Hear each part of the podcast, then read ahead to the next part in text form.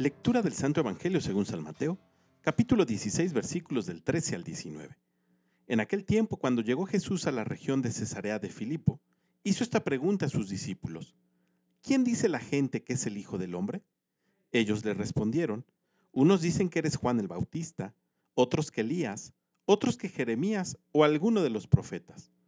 Luego les preguntó, ¿y ustedes quién dicen que soy yo? Simón Pedro tomó la palabra y le dijo, Tú eres el Mesías, el Hijo de Dios vivo.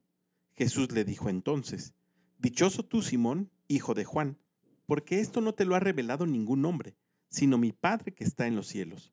Y yo te digo a ti que tú eres Pedro, y sobre esta piedra edificaré mi iglesia. Los poderes del infierno no prevalecerán sobre ella. Yo te daré las llaves del reino de los cielos. Todo lo que ates en la tierra quedará atado en el cielo, y todo lo que desates en la tierra quedará desatado en el cielo. Palabra del Señor.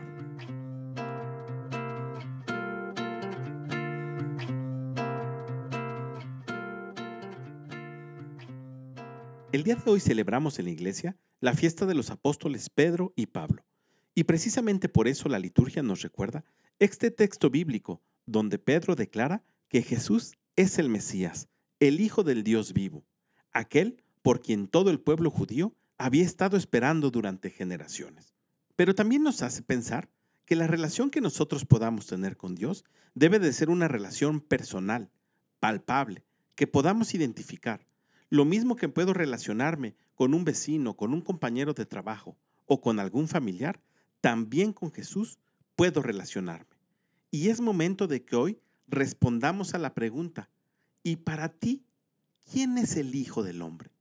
¿Quién es Jesús? ¿Cómo ha sido tu relación hasta ahora?